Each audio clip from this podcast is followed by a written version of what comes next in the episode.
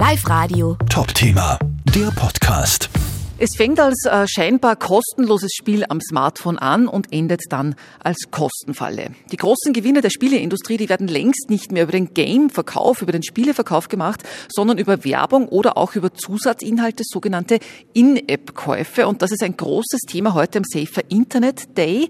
Safer Internet-Experte ist Alen Velagic. Was sind denn diese In-App-Käufe? Was ist denn daran so gemein? Schönen guten Tag. Ähm, ja, wenn es darum geht, was äh, In-App-Käufe sind, wir reden hier von diversen Apps, Spieler-Apps, aber auch natürlich Social-Media-Apps, die es ermöglichen, innerhalb äh, der eigenen App-Struktur äh, bestimmte Gegenstände ähm, für einen Charakter, sei es jetzt eine Rüstung, ein Schild, eine Waffe, ein Auto oder was auch immer, einzukaufen. Ähm, das kann bereits bei wenigen Euros beginnen und sich nach oben steigern. An sich kenne ich auch Erzählungen von Kindern als auch Jugendlichen, die im Monat mehrere hundert Euro für äh, sogenannte Skins äh, in äh, Spielen äh, ausgegeben haben, weil sie eben zu bestimmten Gruppen dazugehören wollten. Und äh, haben sie bestimmte Gegenstände nicht, äh, dann können sie nicht Teil davon sein. Also wir reden hier schon natürlich, dass ein sozialer Druck in anderen Spielen äh, äh, entstehen kann. Wir müssen das aber auch natürlich darauf zurückführen, je mehr ähm, die Kinder darauf vorbereitet werden, dass äh, sie verstehen, was äh, Geld ist und äh, natürlich auch, wie schwierig es ist oder wie schwer es ist für die Eltern, es zu verdienen. Ähm, umso ähm, hoffe ich zumindest, äh, wird der Widerstand äh, der Kinder sein, hier äh, Unsummen auszugeben.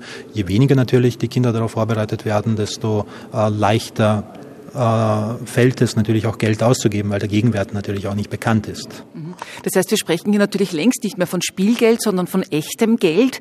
Ähm, von wie großen Beträgen sprechen wir denn da und wie alt sind die Kinder, die dieses echte Geld für diese Spiele ausgeben?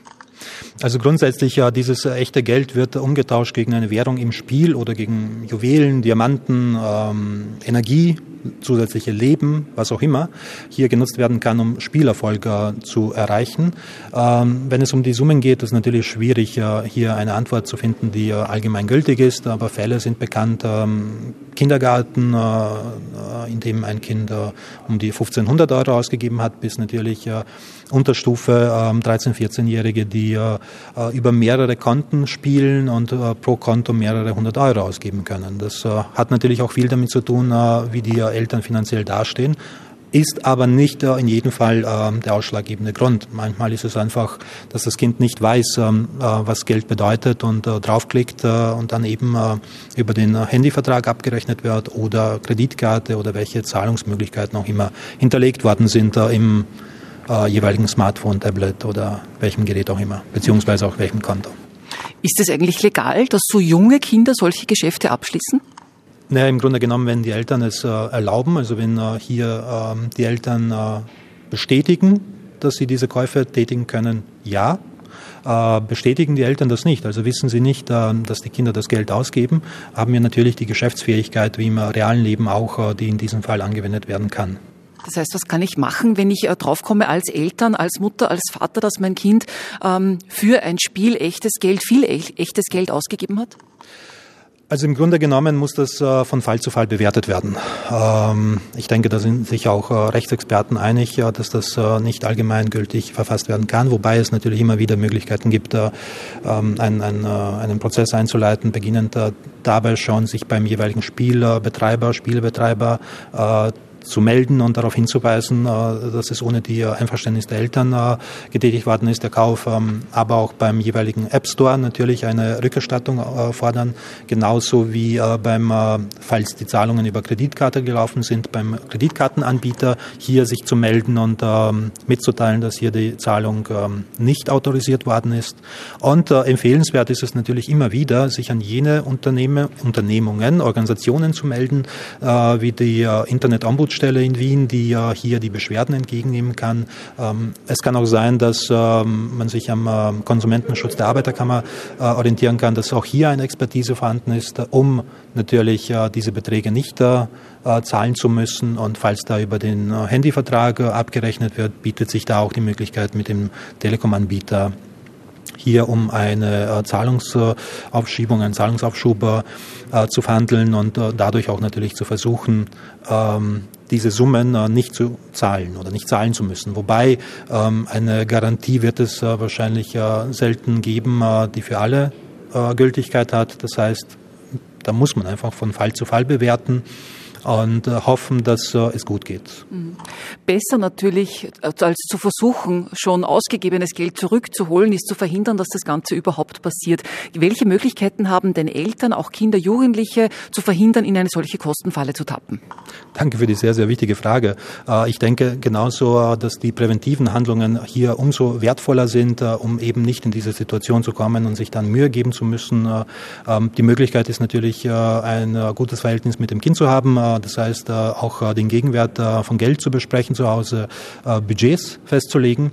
Ähm, das Kind auch so weit zu erziehen, dass er jeweils gefragt wird, bevor gekauft wird und natürlich auch noch die technischen Voraussetzungen beim Smartphone einstellen, überlegen, äh, dass es einen, ähm, eine Deaktivierung der In-App-Käufe äh, beim äh, jeweiligen Konto, ob es jetzt ähm, bei iPhone oder bei Android-Geräten ist, wobei da müssen wir auch unterscheiden, Android-Geräte haben diese Deaktivierung nicht vorgesehen, sondern da gibt es die Möglichkeit der Authentifizierung, das heißt, es soll nochmal zusätzlich bestätigt werden.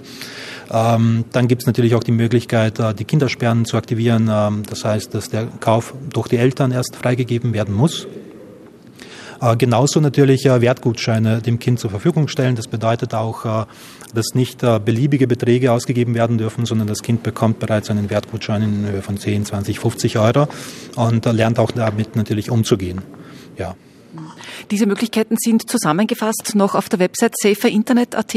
Äh, durchaus auch ja, genauso wie äh, ich denke, die äh, Internet-Ombudsstelle wird äh, darauf hinweisen, äh, diverse Konsumentenschutzorganisationen werden auch darauf hinweisen. Also äh, wenn man sich präventiv halten möchte, dann sollte man auch beginnen zu überlegen, woher kriege ich meine Informationen und was habe ich bisher alles gemacht, was muss ich noch machen. Mhm. Also die In-App-Käufe sind ein großes Thema, das Sie als Experten von Safer Internet beschäftigen, aber auch Kryptowährungen. Ähm, wie groß ist denn dieses Thema, eben in diese Kryptowährungen zu investieren, das Taschengeld, vielleicht das erste Geld vom Ferialjob zu investieren? Wie groß ist dieses Thema für Jugendliche und Kinder? Also grundsätzlich ja, denke ich, dass es sehr groß ist, weil äh, viele eben gehört haben, man kann damit äh, sehr, sehr schnell reich werden. Allerdings äh, weiß ich aus Erfahrung, dass viele nicht wissen, welche Kriterien erfüllt werden müssen in Österreich, damit jemand, äh, der noch keine 18 ist, tatsächlich ähm, in Krypto investieren kann. Also mit äh, der Genehmigung der Eltern ist es durchaus möglich. Äh, seriöse Anbieter werden allerdings, wenn sie von jemandem unter 18 kontaktiert werden, nicht darauf eingehen. Äh, gehen Sie allerdings doch darauf ein, äh, dann äh, muss man sich auch im Klaren sein, dass da etwas nicht stimmt. Wir reden hier von Kryptowährungen, die ähm, ähm, also die bekanntesten wie Bitcoin, die in den letzten Jahren sehr viel an Wert gewonnen haben.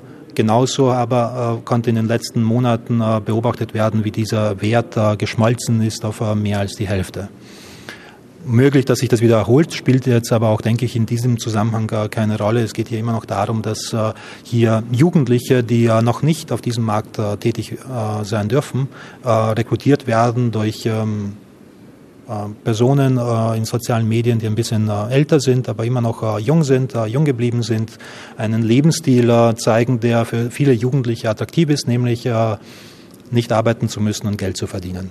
Und da reden wir von äh, diversen Überzeugungsmechanismen, Tricks, äh, äh wie äh, ein passives Einkommen soll aufgebaut werden, die Erklärung, dass man aus dem Hamsterrad äh, entfliehen soll, raus aus der Matrix habe ich jetzt schon gehört mehrmals, genauso wie Arbeiten vom Strand aus oder vom vom Pool aus, je nachdem. Und das ist natürlich für viele, die noch nicht wissen, äh, ähm, wie schwer es ist, Geld zu verdienen, ein willkommenes Argument, um einfach das kindliche oder jugendliche Leben fortzusetzen, als erwachsene Person vielleicht auch und nicht sich anstrengen zu müssen, jeden Tag pünktlich in der Arbeit zu sein.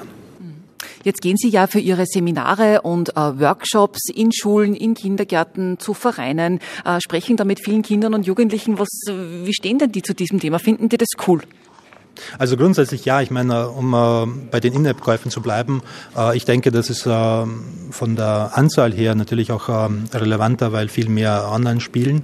Und äh, da ist es natürlich auch wichtig, die Spiele zu kennen, ähm, welche Möglichkeiten die Spiele bieten. Natürlich auch ähm, die Spiele eventuell auch bei Gelegenheit selber zu spielen, wobei ähm, als Erwachsene haben wir nicht immer die äh, Zeit dafür, ähm, weil wir natürlich auch arbeiten müssen.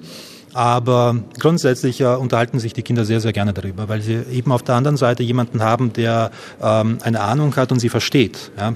Äh, wir reden hier immer noch äh, von sozialen Beziehungen auch äh, in ähm, Spieler-Apps, genauso wie ähm, im Nachhinein oder neben den ganzen Spieler-Apps die äh, WhatsApp-Gruppen, in denen noch einmal die Erfolge besprochen werden oder gerne angegeben wird, äh, was man jetzt alles nicht alles gemacht hat oder welchen Fehler man hätte vermeiden sollen.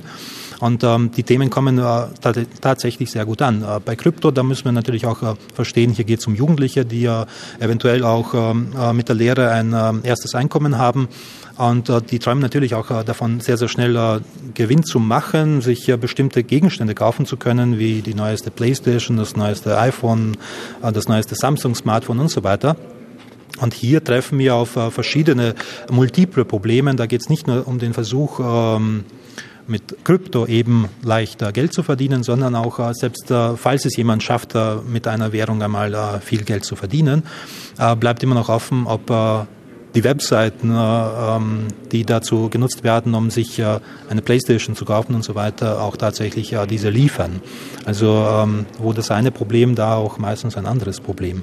Aber generell unterhalten sich auch Jugendliche sehr, sehr gerne über Krypto, weil sie eben auch damit konfrontiert werden, was äh, wurde bereits äh, bisher gesagt, äh, welche Möglichkeiten bietet es. Und dann kriegen Sie auch ein bisschen Input, ähm, dass es eben nicht so ist, wie es Ihnen vermittelt worden ist über diverse Social-Media-Kanäle, ähm, sondern natürlich, dass da auch Disziplin notwendig ist, aber vor allem Unsummen an Kapital. Was raten Sie abschließenden Jugendlichen, die jetzt vielleicht zuhören, sich dafür interessieren und mal schauen, ähm, vielleicht würde das schon gerne machen, aber beim seriösen Anbieter, was, was raten Sie Jugendlichen? Also grundsätzlich immer mit den Eltern darüber äh, sich austauschen. Äh, wie gesagt, ähm, der Handel selber ist erst ab 18 äh, legal. Äh, die Eltern können hier aber auch natürlich helfen und ähm, äh, falls da tatsächlich auch das Wissen auf der Elternseite vorhanden ist, äh, hier Ratschläge geben, äh, wie man eben nicht in die Falle tappt. Ansonsten äh, bitte stets ähm, skeptisch sein, wenn jemand mit einem luxuriösen Lebensstil in sozialen Medien Werbung macht. da kann sehr, sehr viel schiefgehen, ähm, weil das eine Leben überzeugt einfach so sehr, weil es vollkommen anscheinend ist und in Wirklichkeit äh, wird man hier nur eine Gebühr zahlen müssen oder im äh, schlimmsten Fall äh, das, was man investiert hat, verlieren. Mhm. Alles klar. Vielen Dank, Safer Internet-Experte Magister Allen Velagic. Dankeschön. Danke auch. Live Radio. Top-Thema, der Podcast.